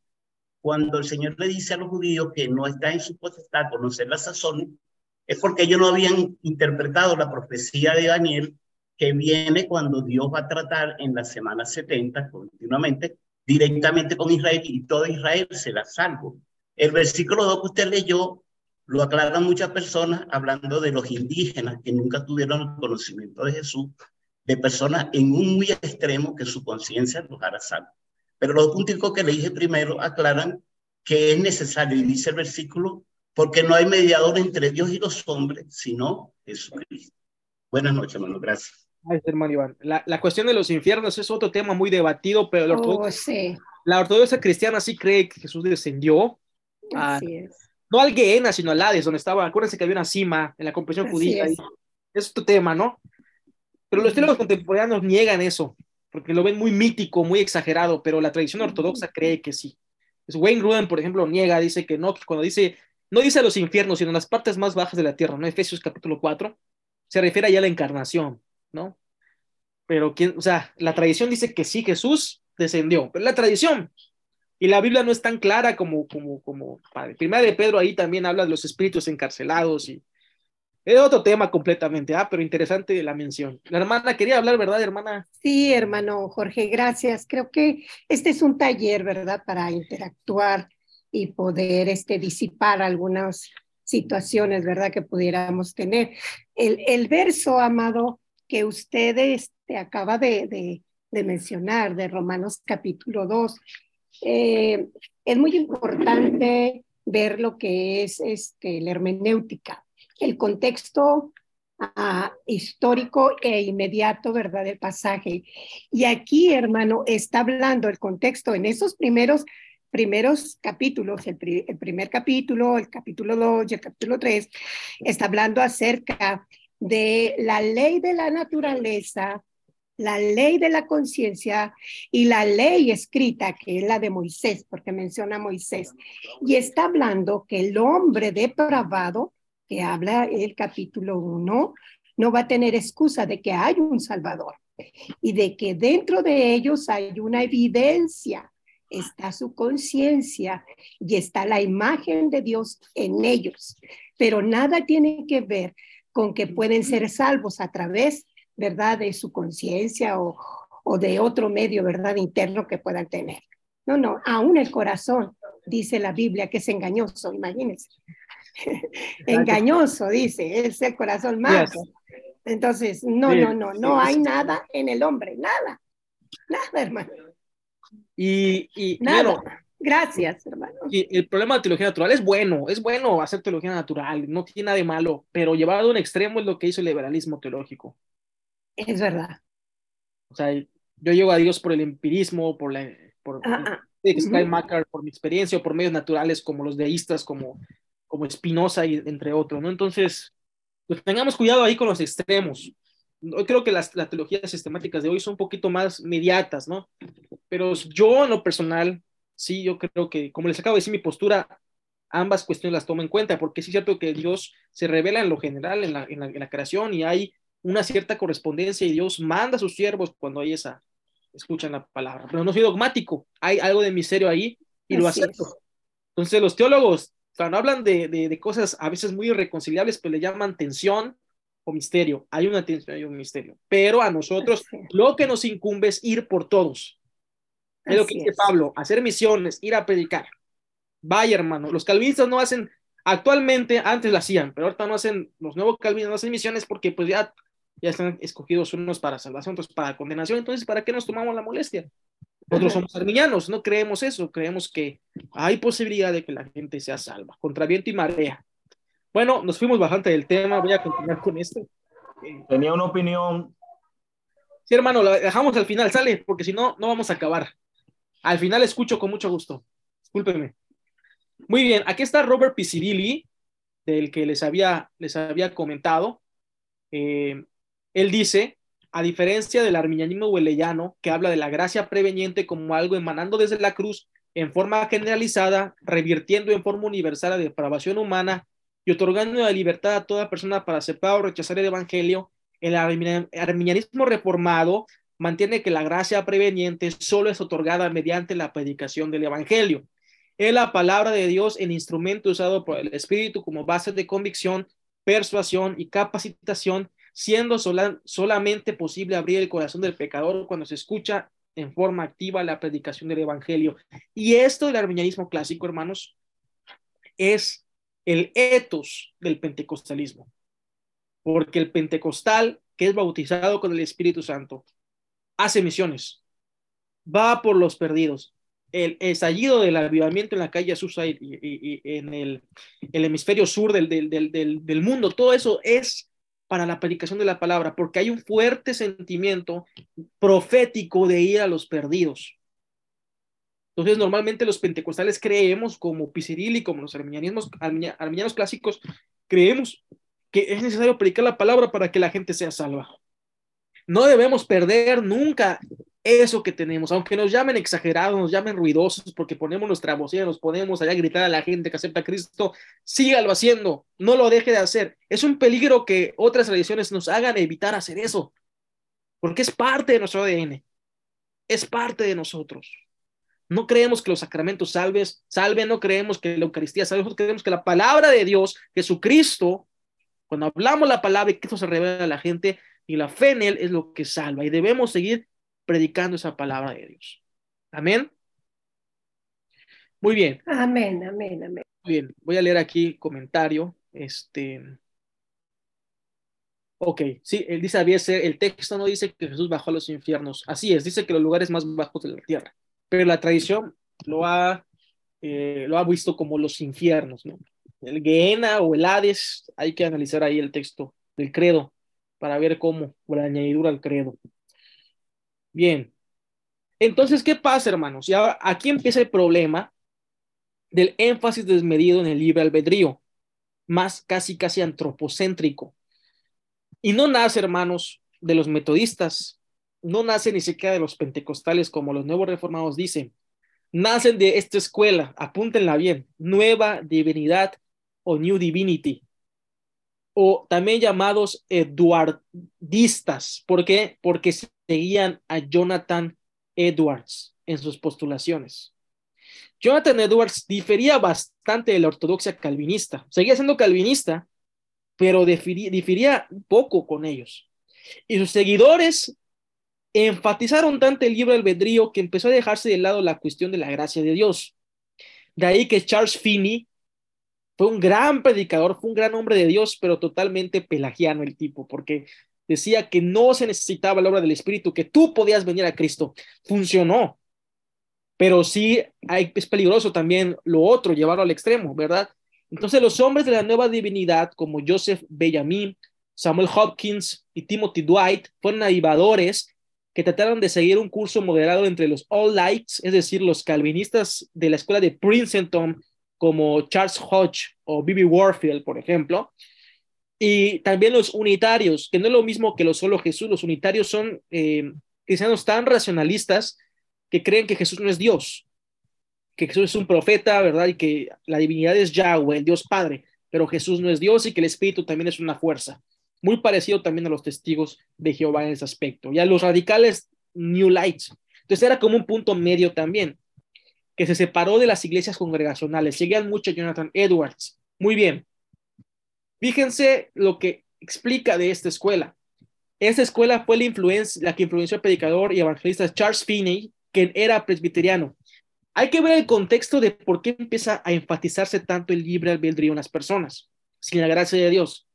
Había este problema que aún hoy los nuevos reformados tienen por su influencia puritana, que es una contemplación o preparacionismo para llegar a la fe. ¿A qué me refiero? En ese entonces, eh, se le pide a la gente que se quedara en su casa y esperara que por Dios, por gracia, lo regenerara. Y cuando ellos lo sintieran en su corazón, es que iban a ser perdonados. No tenían que tomar una decisión porque eso no depende de la persona. Entonces, los, estos grupos respondieron a eso diciendo, no es así. La gente tiene que dar un paso al arrepentimiento, como Jonathan Edwards predicaba, como su sermón pecadores en manos de un Dios airado. Pero las implicaciones lógicas de eso llevó a que se enfatizara tanto el libre albedrío de la gente que un avivamiento tremendo. Pero la doctrina de la gracia fue un poco empañada. Aquí encontramos en el segundo párrafo, dice la distinción de Edwards entre la capacidad natural y la capacidad moral tuvo implicaciones para la predicación y el evangelismo de la nueva divinidad, que se desviaron de las creencias puritanas tradicionales.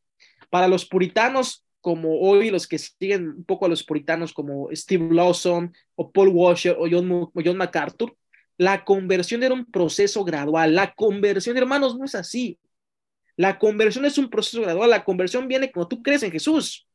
La santificación sí es una es un, es un proceso gradual, pero la conversión no, si es por la fe en Jesucristo, ¿verdad? O sea, somos salvos por las obras no nuestras, sino las de Jesús. Entonces, incluía este proceso crisis espirituales, sufrimiento, humillación. Por eso hay estudios que dicen cómo los calvinistas puritanos entraban en depresión porque no se sentían salvos, a pesar de que predicaba la elección, no sentían que eran elegidos porque Dios les pudo haber enviado gracia evanescente que, los, que les mintiera y tenían que estar siempre demostrando con sus obras que eran salvos. Imagínense la desesperación de esa doctrina. Solo después de estas luchas y utilizando los medios de gracia, es decir, oración, buscar a Dios, leer la Biblia y asistir a la iglesia, el individuo va a discernir dentro de sí mismo y va a arrepentirse. Entonces, prácticamente decir a la gente, Tú no puedes ser salvo ahorita. Asegúrate que quieres ser salvo. Si no, es un extremo muy peligroso. Vi un hermano que también es pentecostal, entre comillas, tiene ahí una página y da, y da pie a esto, hermanos.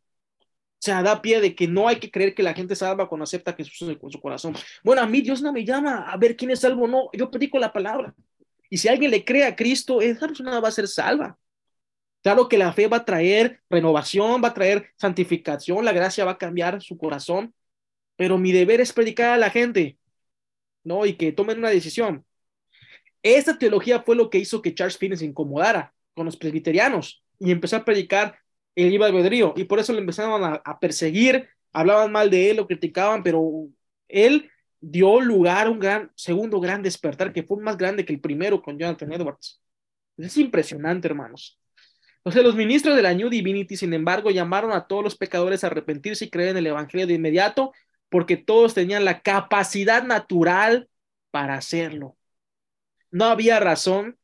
Entonces Jonathan Edwards separó esa capacidad entre la capacidad moral y capacidad natural, pero eso después se fue distorsionando y prácticamente los dos se separaron y, y luego se enfatizó demasiado el libre albedrío, como si fuera lo único que importara. Ahí tienen el libro de Dayton, de Raíces Teológicas, en la página 42. Él dice, el impacto general sobre temas más amplios de la teología ya ha sido analizado varias veces. Robert Childs, creo que se pronuncia, ha rastreado los matices cambiantes implícitos en la americanización de la teología metodista, en términos de un desplazamiento sutil de la, de la revelación a la razón. Y acá viene también la teología natural desde el hombre pecador al hombre natural y de libre gracia al libre albedrío. El creciente énfasis sobre la gente moral y el libre albedrío se asentó en alguna medida durante el periodo por interacción con la doctrina de New Divinity, mediada por las corrientes del avivamiento y del movimiento perfeccionista de Oberlin. Entonces, fíjense que esto dio lugar a la predicación norteamericana como la de Billy Graham y otros, donde, donde prácticamente no se está presuponiendo que la gracia de Dios está actuando. y se descuida bastante, ¿no? Sino que se le dice a la gente, da un paso a Dios. Si tú das un paso, Él va a dar otro paso. He escuchado a muchos predicadores decir eso. Está mal, hermanos. No hay que satanizar su forma de predicar. Pero como teólogos tenemos una responsabilidad con la Biblia y vemos que Dios es el que toma la acción primero y debemos predicarlo así o enseñarlo así para que los evangelistas vayan confiados en que Dios es el que va con ellos y que Dios va a tratar con los pecadores y no nosotros. Es el Dios que lo va a hacer. Todo como debe ser con medida. Entonces, todas estas cuestiones dieron lugar para que el pentecostalismo naciera. Finney enfatizaba la decisión para aceptar a Jesús por la fe. Tenemos otros pensadores evangélicos y predicadores como D. L. Moody, ¿verdad? Ese gran predicador de aquellos, de aquel siglo, también junto con este eh, eh, A. Torrey, eh, perdón, A. R. Torrey, que era un evangélico fundamentalista que describió el bautismo con el Espíritu Santo como subsiguiente, subsecuente a la regeneración.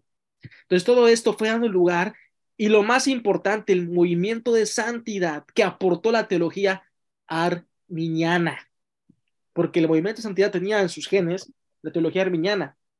Es lo que dice Sainan, Vincent Sainan en su, en su libro en el siglo del Espíritu Santo 222, él dice, la teología básica de casi todas las iglesias pentecostales del mundo es básicamente la teología perfeccionista arminiana del metodismo con algunas adiciones carismáticas.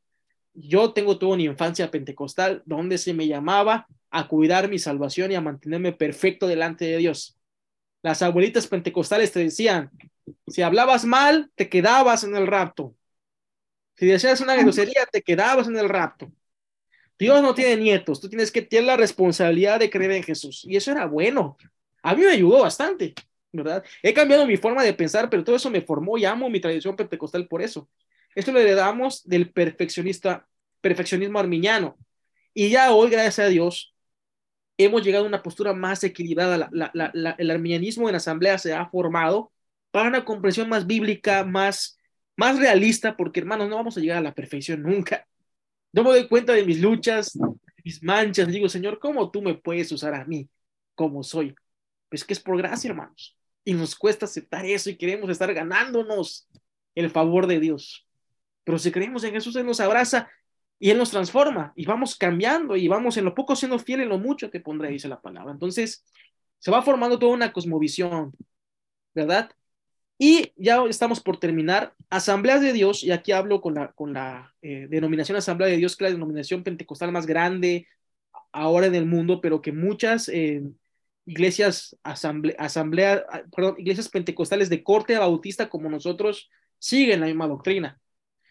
En 1978, Asamblea se empieza a tratar esto.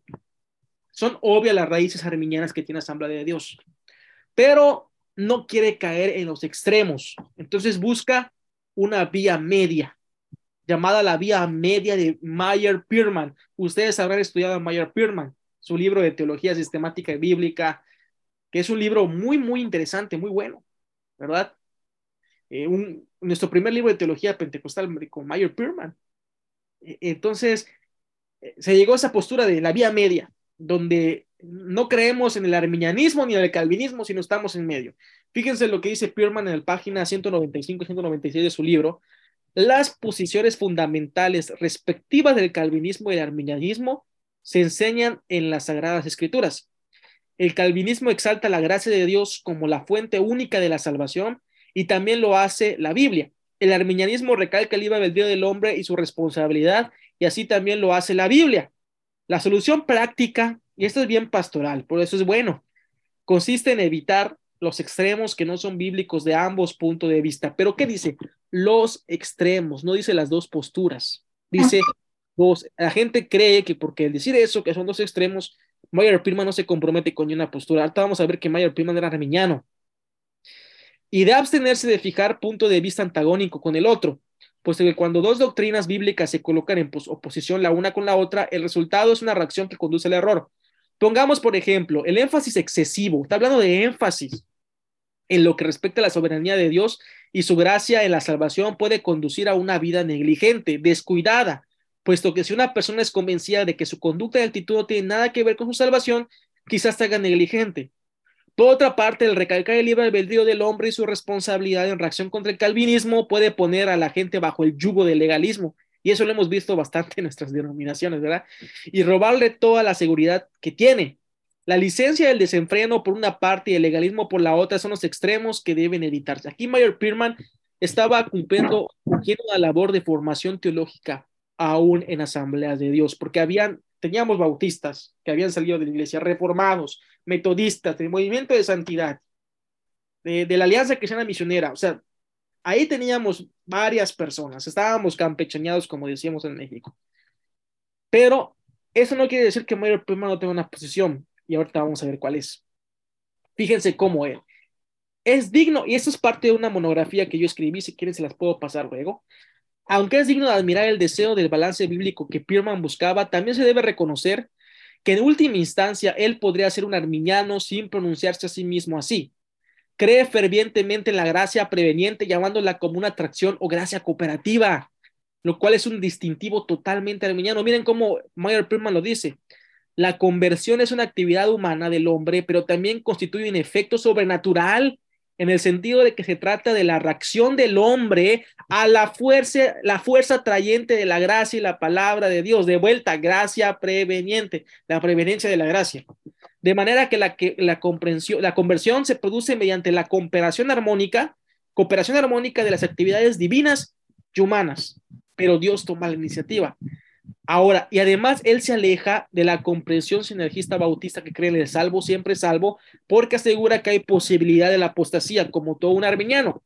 En la página 194 dice, el Nuevo Testamento nos enseña que la gracia divina puede ser resistida y resistida hasta la perdición eterna y que la perseverancia está condicionada al mantenerse en contacto con Dios. Es innegable la raíz arminiana que tiene la iglesia pentecostal. Aunque algunos digan que no es cierto, ahí está, hermanos. Acaba de ser demostrado. El mismo Roger Olson dice que la Asamblea de Dios tiene herencia arminiana. Fíjense que dice Roger Olson. Por lo tanto, es innegable ver las raíces arminianas de la denominación, cosa que llevó a Asamblea de Dios Estados Unidos a simplemente plasmarlo en sus puntos doctrinales, aunque es algo que es parte del ADN pentecostal por sus raíces históricas, como bien dice el teólogo reconocido Roger E. Olson, al analizar la postura oficial ante la teología reformada que estaba en boga en aquellos días, la Asamblea de Dios es principalmente, sino exclusivamente arminiana en teología. Son nuestras raíces, hermanos. Y por último, en el año 2015, Asamblea de Dios adopta un credo arminiano y se puede ver ahí una respuesta de Asamblea de Dios a la teología reformada. Toma una posición arminiana clásica y nos hemos pronunciado como arminianos, y eso somos, hermanos. Somos arminianos en la postura que tiene asambleas de Dios. Y con eso, hermanos, terminamos el taller del día de hoy. Muy bien. Ahora sí, hermanos, escucho algún comentario, eh, a, lo que quieran preguntar. Hermano, me gustaría hacerle una pregunta. Buenas noches. Bendiciones a todos hermano? Eh, evidentemente la, el punto de mayor criticidad entre el arminianismo y, y las otras formas y las diferentes formas de calvinismo ¿no? que estuvimos conversando hace unos días con el hermano Fernando eh, se basa en la soteriología, ¿no? Específicamente en el conflictivo punto de si se pierde o no se pierde la salvación, que eh, es un tema para otra, otra conferencia pero me gustaría saber si usted puntualiza algunos otros temas que valga la pena rescatar eh, de estas diferencias y que, que más que diferencia, yo conversaba con él, yo creo que siempre hay puntos en los cuales abrazarnos más que eh, vernos como, como herejes, ¿no? Entonces, somos ligeros para, para hacerlo. Yo amo a mis hermanos calvinistas también, reformados y todo. Es más, a muchos les he hecho broma y les digo, yo soy reformado igual que tú porque yo nací de la, de la reforma. Así que en, estricto rigor todos somos reformados. Que ustedes hayan secuestrado el término no, no, no, no, les da ningún privilegio. Les he hecho, les doy un poquito de broma con eso, pero Básicamente, además de la soteriología, no sé qué, qué considera que adicionalmente que deberíamos rescatar y puntualizar. Ah, muy bien. Sí, el término reformado, pues cada quien lo toma como quiere. De hecho, hasta los mismos luteranos llaman reformados a los arminianos y a los calvinistas. a los luteranos no les gusta llamarse reformados porque detestan la teología calvinista, la odian. Ellos sí lo ven como hereje, eh, como herejes a los calvinistas. Vean el, el sínodo de Missouri, Missouri, perdón, no ven con agrado el que. A mí la verdad no me gusta llamarme reformado, pero ahí cada quien si quieren llamarse reformados o está bien. Ahorita todos se llaman como quieren. Pero no, hermano, cosa rescatable, es innegable la influencia de Calvino. Y Calvino, aunque sí fue un degenerado piromañaco, hay que decirlo la verdad, que asesinó a mucha gente y a, ahí a y todo eso, tenemos influencia de él. Él, de hecho, se le llama el teólogo del Espíritu Santo, aunque no lo crean. Es más, él ni siquiera era tan sensacionista como los teólogos calvinistas de hoy, porque él dice en institución de la, de la religión cristiana, hablando de los ministerios, que los apóstoles y profetas pueden resurgir en algún momento necesario que se requiera. No tengo aquí la cita, pero si quieres las paso después. Entonces, ni él era tan calvinista como hoy los calvinistas. De hecho, hasta hay un debate ahí si él creía en expiación ilimitada y ilimitada. Pero bueno, sí tenemos de los reformados. Como evangélicos tenemos primero la comprensión de la necesidad de la predicación del evangelio para la salvación. Eso es totalmente reformado, totalmente. Y, y dejar a un lado los sacramentos como para salvación, ¿no? Eso también viene de Zwinglio y también de Calvino, porque el Calvino lo creía simplemente como un injerto al pacto. Ahora, eh, la, somos una eh, denominación pentecostal, pero de inclinación bautista, no tanto wesleyana, bueno, al menos Asamblea de Dios. Tenemos mucho de Wesley, pero también tenemos de los, de los reformadores. Por ejemplo, tú vas a cualquier libro de teología pentecostal, de, pentecostal, perdón, como la de Guy Duffield y, Nathaniel Cliff, creo que se pronuncia, o la de Stanley Horton, vas a ver que nuestra visión de la santificación es totalmente reformada. Eh, creemos en la santificación posicional, progresiva. Nuestra manera de ver la justificación es totalmente reformada en imputación activa y pasiva de la justicia de Cristo y que también nosotros imputamos nuestros pecados a Jesús y los lleva a la cruz. El segundo de Corintios 5, 21, eso también nosotros lo creemos. La visión de la expiación de sustitución, todo eso es muy calvinista y lo tenemos nosotros y lo predicamos aún sin darnos cuenta. Muestra un botón Julio Melgar con su canción, con su canción Gracias Sublime. Gracias sublimes, perfecto es su amor. Tomaste, no, llevaste tú, ¿cómo es? Tomaste tú mi cruz, llevaste mi lugar, tomaste tú mi. Eso es eh, sustitución penal. Y lo está contando Julio Melgar, Melgar, un carismático, porque nosotros también lo creemos. Em, este, un corazón, otra, otro, otro grupo un poquito más, este, más moderno, un poquito más progresista, pero están bonitas algunas canciones, me gustan algunas. La de Jesucristo basta, ya lo oyeron, ¿no? El coro dice, eres el agua que el beber, nunca más tendremos sed. Jesucristo basta, Jesucristo basta. Mi castigo recibió y su herencia me entregó. Eso es totalmente reformado, totalmente calvinista. Yo lo canto natural porque eso creo. Yo creo que Jesús es un sustituto. Eso, eso es esencial de la teología reformada. Por eso al evangelicalismo se le llama cruciforme, porque da mucho énfasis a la cruz, al intercambio vicario, como Calvino lo veía, también como Lutero y como Felipe Melacton, una transacción legal, ¿no? Ahí, no sé si te ayudé un poco con mi respuesta. Sí, hermano, sí, gracias. Olivia. Coco, solamente quiero que me indiques material o libros para estudiar. Número uno, inclusivismo versus exclusivismo. Número dos, herencia de los pecados de los padres a los hijos, que creo que nos ibas a comentar el libro. Aquí lo voy a escribir. Y número tres, algún libro, si existe, si no, pues los que ya sabemos, arminianismo versus calvinismo o de soteriología. Sí, ahorita les muestro uno muy bueno. Gracias. Este, le voy a escribir varios. Aquí les estoy escribiendo uno. Este es el del pecado, de, la herencia de pecadora, ¿no? Está muy bueno ese libro, es muy completo. O, dijiste sobre el exclusivismo, inclusivismo. Ese lo he visto más en artículos, no tanto en libro. He visto más en artículos en inglés, pero ahí, te, ahí les el link si quieren de algunos artículos que les pueden ayudar para conocer. Ayer hay una página muy buena, creo que el hermano Brian Roden está como administrador en esa página o escribe la Sociedad Evangélica de Arminianos. Ahí he leído artículos acerca de eso. Hace mucho los leí, de hecho. Y acá hay un libro buenísimo para ese tema. Déjenme apago la cámara un momento para que no me vean en fachas, porque ando en short. Estoy en mi casa, bueno. Ahí va. Espérenme.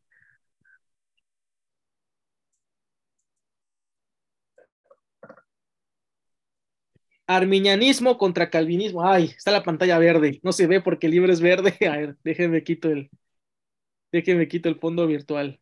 Ahí está. Este libro está, es una chulada. La seguridad de la salvación de Matthew Pinson, es editor. Hay, hay, este, cinco, cuatro puntos de vista. Es calvinismo tradicional con Michael Horton, no Stanley Horton, Michael Horton, eh, está el calvinismo moderado o el provisionalismo bautista, creen en el libre albedrío, pero la seguridad de la salvación también. Norman Heisler escribe ahí.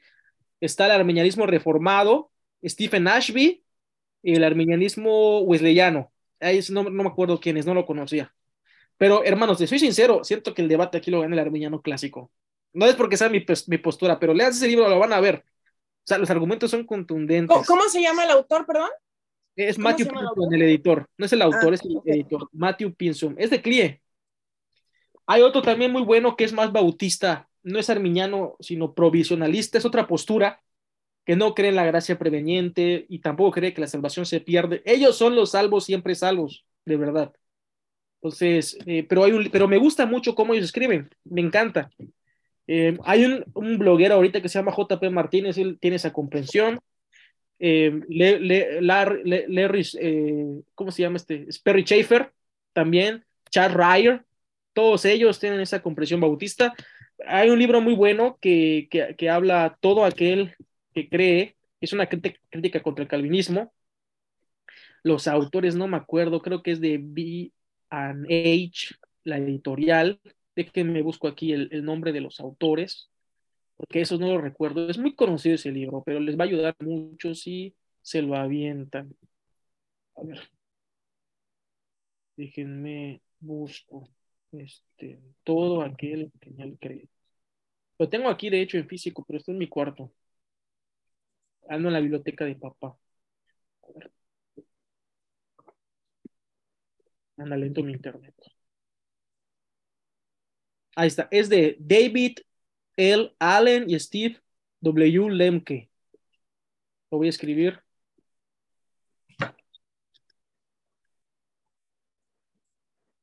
Ahí está, ahí está. Sí, Leighton Flowers también es buenísimo, refutando el calvinismo Leighton Flowers, pero buenísimo, pero es provisionalista, sí. sí. Exacto, Bautista del Sur. Sí, hermano Ricardo, mi hermano Ricardo también es un crack. Bueno, él es un crack, yo no, pero él es un crack. ¿Qué onda, hermano? Hola, ¿qué tal? Cuánto gusto saludarte y pues aquí eh, esta noche. Pienso yo que, que en este caso de, del pentecostalismo, eh, más sería el término apropiado en vez de llamarnos reformados, eh, cristianos evangélicos, pentecostales. O sea, el término que más, se, que más se acerca a lo que nosotros somos es el evangélico. Cuatro puntos. Creemos que la Biblia es la base de nuestra fe, que Jesucristo ha muerto por todos, que la cruz, ¿verdad? Es, es el centro de, como podríamos decir, como de la salvación. Y lo otro importante que el activismo. Nosotros somos súper activistas y eso no lo debemos de olvidar, que el activismo lo hacemos como la parte de la proclamación tanto socialmente como como ganando almas y esa parte la hemos olvidado muchas veces porque pensamos eh, que nos vamos a ver ridículos y la verdad que no, porque nosotros estamos eh, haciendo una batalla espiritual afuera. Somos aquellos que a pesar que gritamos, entregamos tratados, estamos eh, quitándole las almas al enemigo literalmente. cuando ganamos almas, cuando gritamos en la calle que solo Jesucristo salva, que es uno de nuestros distintivos que no debemos de olvidar jamás. Y reformado se escucha demasiado académico y no es parte de nosotros. Nosotros somos más evangélicos. Evangélicos en el sentido de que nosotros predicamos buenas noticias. Y esas buenas noticias es que el Señor ha muerto por todos y quiere traer a todos a su, a su redil. Se puede escuchar escandaloso, se puede escuchar extraño, pero es la verdad y esa verdad no, Oye, Ricardo, creo que vas a tener que orar por liberación porque escucho acá unos murmullos extraños. no, no sé dónde es, aquí no es. Alguien se quedó dormido. Y me asustó, yo estoy aquí, como, oye, Ricardo, está manifestando como Capernaum. Sí, aquí no es. Tiene mucha unción, tanto así que se manifiestan los demonios aquí en, en el chat. No, es cierto, no sé quién está durmiendo, pero escucha muy feo. Ajá, sí, sigue. Sí, pero es algo que nosotros, el ser evangélicos, y eso ya no se escucha mucho porque dicen, yo soy cristiano.